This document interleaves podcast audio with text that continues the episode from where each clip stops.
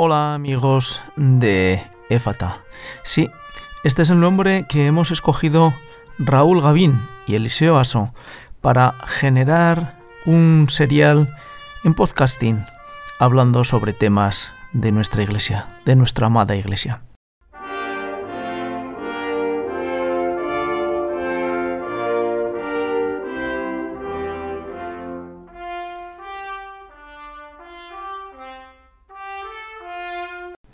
Éfata, ábrete. Ese es nuestro grito, nuestro grito para nosotros mismos, para que nuestro corazón nos endurezca y consigamos caminar dentro de la fe que la Iglesia nos ha transmitido y que nosotros, a duras penas, estamos consiguiendo mantener. Sí, porque la vida no es sencilla, la vida no es fácil, y para un creyente en estos tiempos, todavía menos. Quizá en otros tiempos tampoco fue sencillo vivir la fe con realidad, con fuerza, con sentido, para transmitirla a nuestros hijos.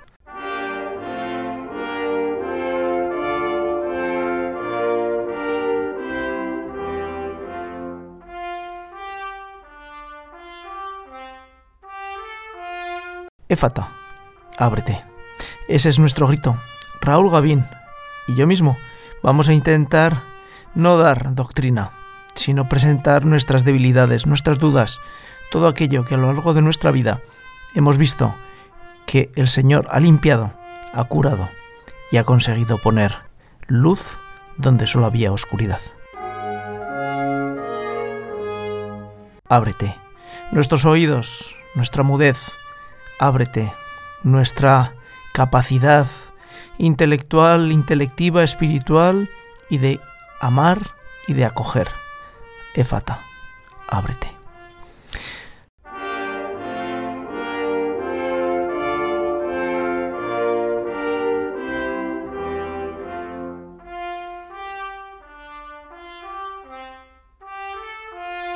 Les dejamos con nuestro capítulo introductorio.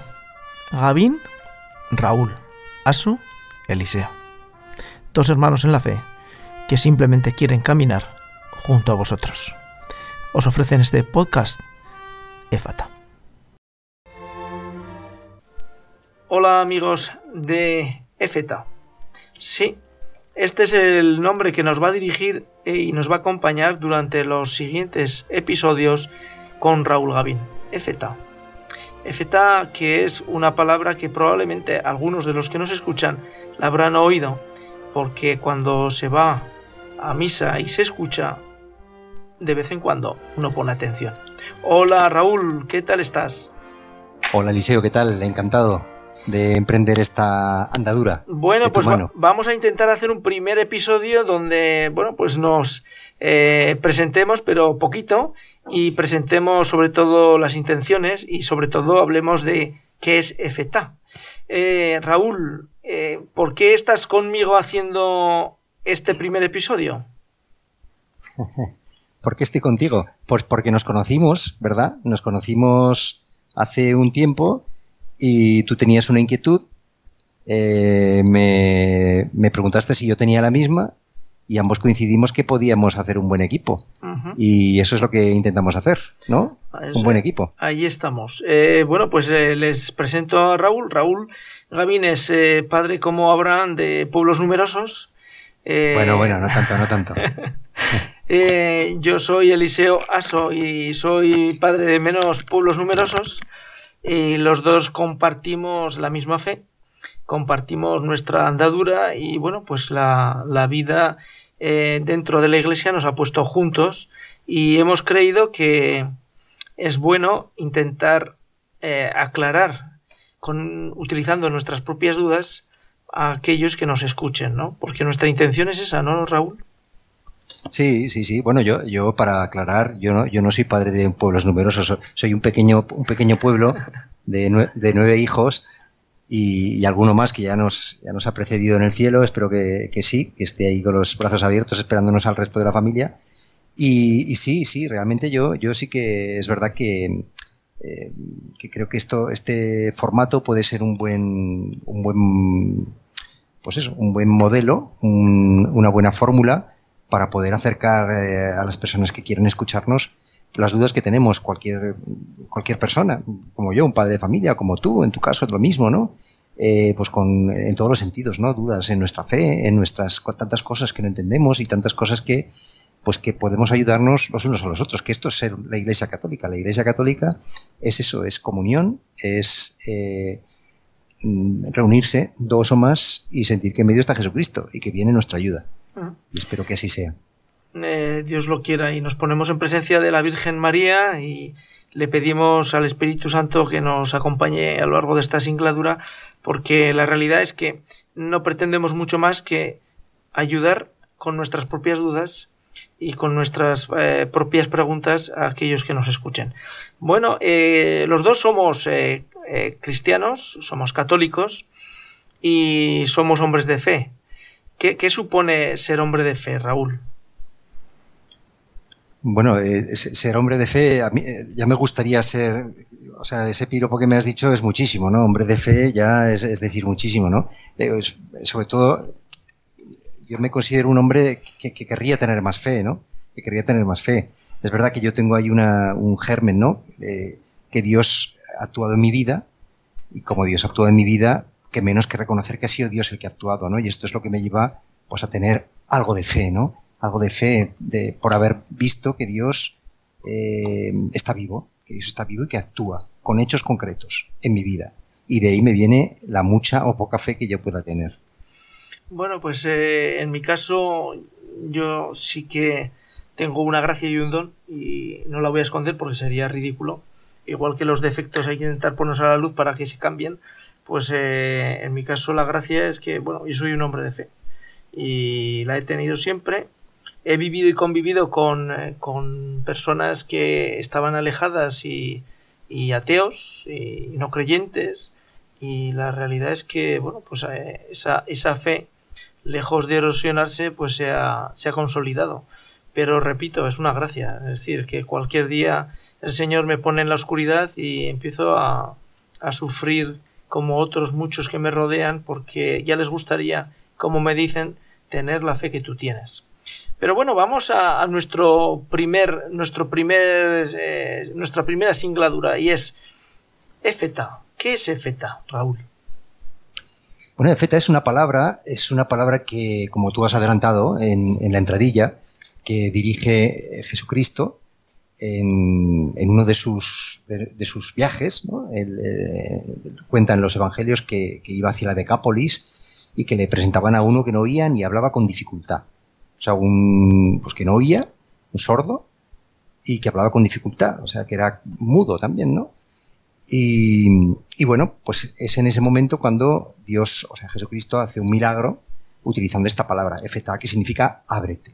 ¿no? Si quieres ahora podemos comentar eh, qué, significa todo esto, porque esto tiene muchísimo fondo, muchísimo fondo este pasaje del Evangelio. Eh, yo en el, en el, primer puesto te, colocaría el decir, eh, Raúl, ¿efeta tiene algo que ver con un encuentro con Cristo? Claro, por supuesto que sí. Por supuesto que sí, porque esto... Mm, eh, ¿Para qué nos ayuda esta, esta, imagen, este, este pasaje de, la escritura? Eh, el sordo, el sordo es el que no escucha a Dios, el que no escucha la palabra de Dios.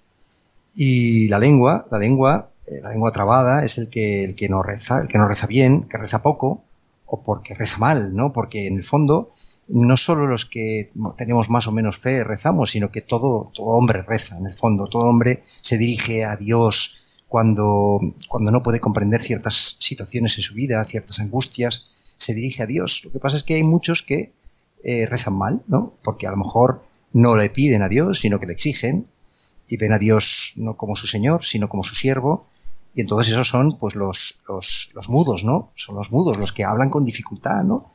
Y, y entonces, eh, eh, aquí Jesucristo aparece, aparece, eh, tiene un encuentro, como tú has dicho, tiene un encuentro personal. Fíjate que se lo lleva, se lo lleva aparte, creo que dice, incluso este pasaje se lo lleva aparte para tener este encuentro personal, para abrir los oídos y para ir, para destrabar la lengua y poder hablar. tan importante es la escucha como para que podamos decir que el que no escucha es muy difícil que encuentre al Dios encarnado en Jesús?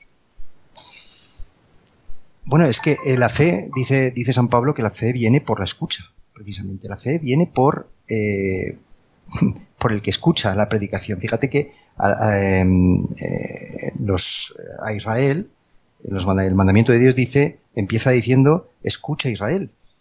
Ese es el famoso Shema que rezan todavía los judíos, ¿no? Escucha Israel, lo primero.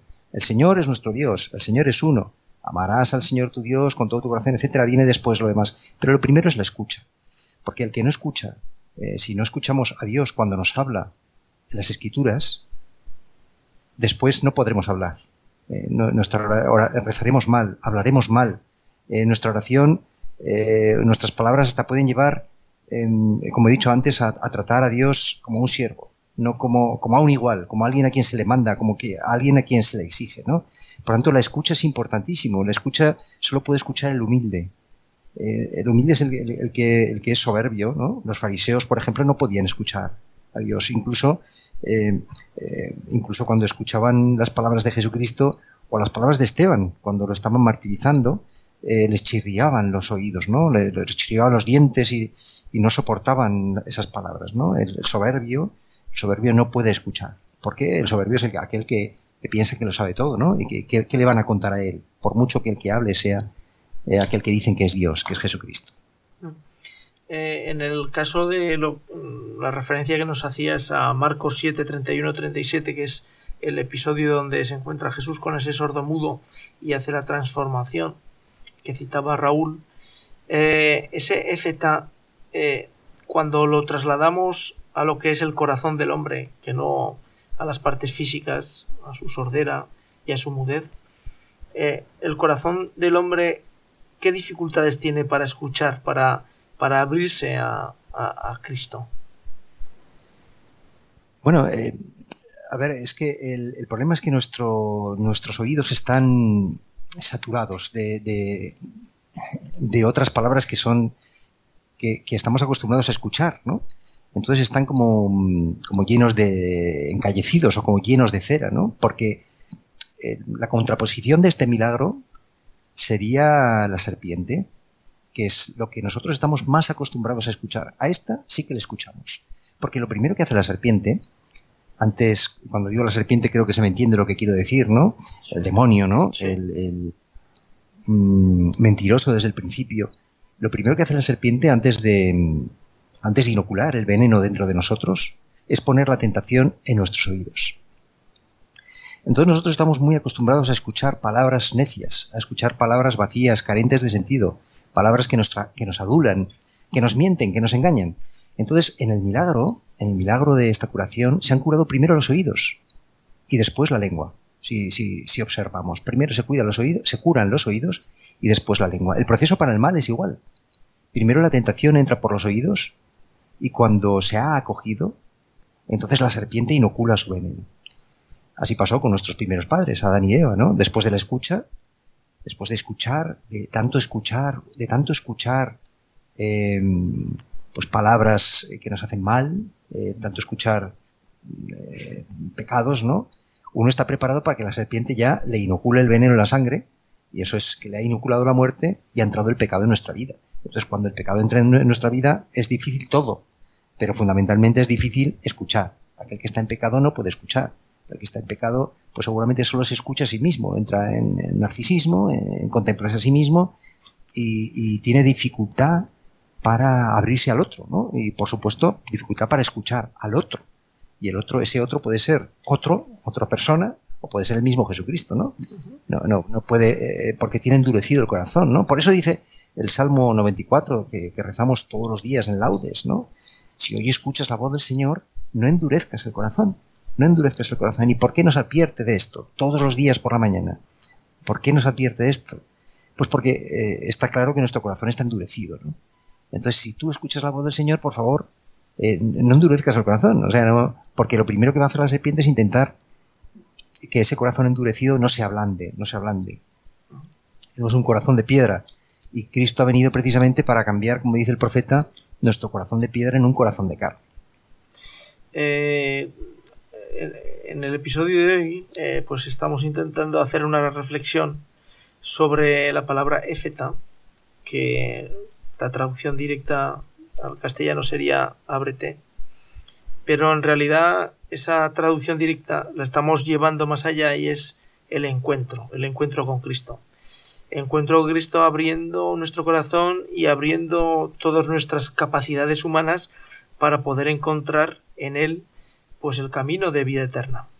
Y aquí hago una referencia a, bueno, pues a un, pasaje del Evangelio que siempre me ha llamado mucho la, atención, en la que Pilato, eh, Pilatos, eh, pues le pregunta a Jesús, ¿y qué es la verdad? Y en, el Evangelio tal y como se, presenta, eh, pues Pilatos se dio media vuelta y se metió en el, en el pretorio. no escuchó, no hubo contestación por parte de Jesús porque Pilatos no, la quiso escuchar. Eh, Pilatos estaba enfrente del mismo Cristo, Cristo lacerado que tenía que estar eh, eh, prácticamente en el camino a la cruz y en el camino a la cruz la transfiguración del, Hijo de, del, hombre que en camino a, cumplir lo que era la liberación, la salvación de toda la humanidad, pues eh, yo me imagino que para una persona de fe pues tenía que ser radiante. Cierto es que los que le rodearon, convivieron con él, pues todos le habían abandonado. Entiendo yo que en esa medida los que hoy hablamos también le hubiéramos abandonado. Pero la realidad es que Pilato, teniendo a Jesucristo delante de él, que es la verdad, no escucha, se niega y se va. ¿Cuántas veces, eh, Raúl, nosotros estamos en situaciones en las que nos damos media vuelta y no queremos escuchar lo que Cristo nos viene a decir?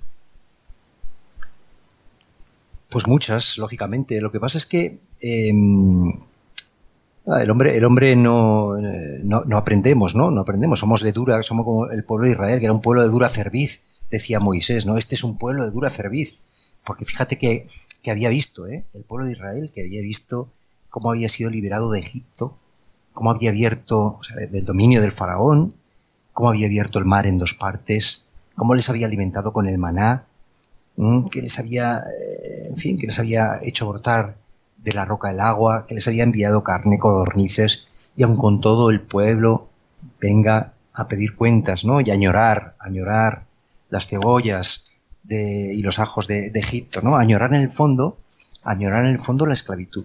A nosotros nos cuesta, claro que sí, pero sí que es verdad que mm, lo más importante para un cristiano es también eh, tener memorial, recordar, recordar de dónde nos ha sacado el Señor. O sea, eso es la fe, ¿no? La fe es eh, la fe es Abraham, ¿no? Abraham escuchó, Abraham se dice que es el padre de los creyentes porque Abraham se puso en camino sin saber muy bien a dónde iba sin saber muy bien eh, quién era esa voz que le hablaba, pero sabiendo que esa voz era poderosa para que lo que le había prometido lo iba a cumplir. Eso es la fe. Y al menos eh, aquellos que, como decimos, tenemos un poquito de fe, hemos creído en esa voz, eh, hemos creído en esa, en esa promesa, que es en el fondo la promesa de la felicidad eterna, y nos hemos puesto en camino, ¿no? Y bueno, pues con nuestras... Abraham también aprendió sufriendo y aprendió equivocándose a obedecer, pues nosotros también somos así, ¿no? Pues, eh, desobedeciendo, pues vamos conociendo también quién es el Señor y quiénes somos nosotros, que eso es muy importante también, porque a veces uno puede pensar que porque haya tenido o porque Dios se haya eh, aparecido, haya salido a su encuentro en la vida, puede pensar que es mejor que otros, ¿no? Puede pensar, fíjate yo, qué grande que Dios se ha fijado en mí. No, no, no, no. Sigue siendo igual que el otro, igual de miserable, igual de pecador. Y como decías tú, por gracia de Dios, pues si Dios se ha fijado en ti, pues bendito sea el Señor, pero que, pero que seguimos siendo pues débiles, pecadores, que seguimos cayendo eh, y que pese a todo lo que hemos visto, pues, eh, pues somos débiles, ¿no? Y, así seremos hasta, supongo que cinco segundos después de, expirar en el último momento. Pues muy bien, Raúl. Eh, terminamos aquí el episodio inaugural de esta andadura que Dios quiera que sea para bien de todos los que nos escuchen, que nos ayude la Virgen María en este caminar y en este intentar aportar luz en tantas sombras y digamos como final que Efeta, ábrete, escucha y que nuestro corazón no se endurezca para comprender y conocer y tener ese primer encuentro o ese encuentro renovado con Cristo. Porque si no hay encuentro con Cristo, no hay comienzo, no hay camino hacia, hacia Él. ¿Quieres añadir algo más, Raúl? Bueno, yo diría que para aquel que, esté escuchando y que diga, ¿y tú cómo, cómo, escuchas, no? ¿Cómo, ¿Cómo, escuchas? Porque feta, ábrete, ábrete para qué? Para escuchar, ¿no? Bueno, pues yo digo que el modo más claro, que no ofrece duda, que siempre está a nuestro alcance para escuchar la voz de Dios, son las escrituras. O sea, que la voz de Dios resuena en las escrituras. cuando antes mencionaba el agua que hace brotar de la roca, ¿no? Pues eh, ese agua viva eh, que podemos beber son las escrituras. En cualquier momento, además. O sea, cualquier cristiano puede escuchar la voz de Dios cuantas veces quiera cada día. Y si está atento, al escuchar las escrituras, escuchará cómo le habla a él concretamente para su historia. ¿eh? Y que puede ser que le diga, no te preocupes, tranquilo, te voy a, a proteger, te voy a ayudar en ese problema que tienes, te voy a acompañar, te voy a... En fin, pues para la, escritura son palabra de Dios, o sea, Dios hablando, ¿no? ¿No? debemos buscar a veces la intervención extraordinaria continua de Dios, sino que el cristiano lee las escrituras y en ella encuentra su luz, su alimento, su descanso. Pues hasta aquí nuestro primer episodio y lo vamos a hacer poniéndonos en manos de la Virgen rezando una Ave María. Dios te salve María, llena eres de gracia, el Señor es contigo. Bendita tú eres entre todas las mujeres y bendito es el fruto de tu vientre Jesús. Santa María, Madre de Dios, ruega por nosotros pecadores, ahora y en la hora de nuestra muerte. Amén. Bueno, Raúl, hasta la siguiente y continuamos. Claro que sí. Hasta la siguiente, Eliseo. Un chao, Chao.